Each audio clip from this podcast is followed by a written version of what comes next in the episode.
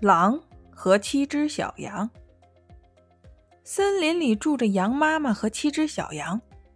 一天，羊妈妈出门前对小羊们说：“如果狼来了，你们千万别开门。那个坏蛋经常把自己伪装起来，你们可要认清他的粗嗓门和黑爪子呀。”说完，羊妈妈就走了。没过多久，狼来敲门了。他喊道。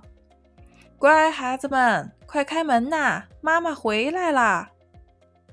可是小羊们听出狼的粗嗓门，一起嚷道：“你不是我们的妈妈，我们妈妈的声音又细又好听。”狼找来一支大粉笔吃下去，把嗓门变细来了，又来敲门。小羊们看见了他黑爪子，还是没有开门。狼在腿上抹了些面粉，又来敲门。这回小羊们被骗了，打开了门，结果狼吞下了六只小羊，只有最后那只侥幸逃脱了。狼走之后，羊妈妈回来了。最小的那只小羊向妈妈诉说了发生的一切。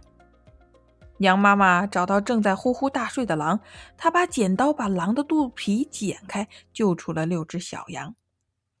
小羊们又找了一些大石头塞进狼的肚子里，然后用针线缝上。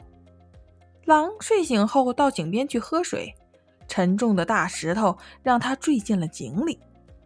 于是，小羊们和妈妈一起在井边欢快地跳起舞来。